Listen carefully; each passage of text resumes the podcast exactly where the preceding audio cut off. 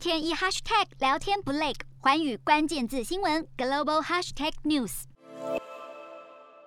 疫情爆发之后，泰国主要经济来源的观光产业是受到严重的打击，至今复苏的进展是相当的缓慢。日前，普吉岛就宣布将设立一项五十亿泰铢的基金，希望可以全力挽救当地受到疫情重创的旅游业。另外，虽然泰国宣布将从十一月起放宽旅客接种疫苗限制和入境隔离时间，不过渣打银行日前就发布了一份报告，指出泰国观光业占泰国的 GDP 百分之十五，至少需要三年的时间才有机会恢复疫情之前的水平。这也代表着泰国这个东南亚第二大经济体，未来两年的经济增长仍将持续的疲软。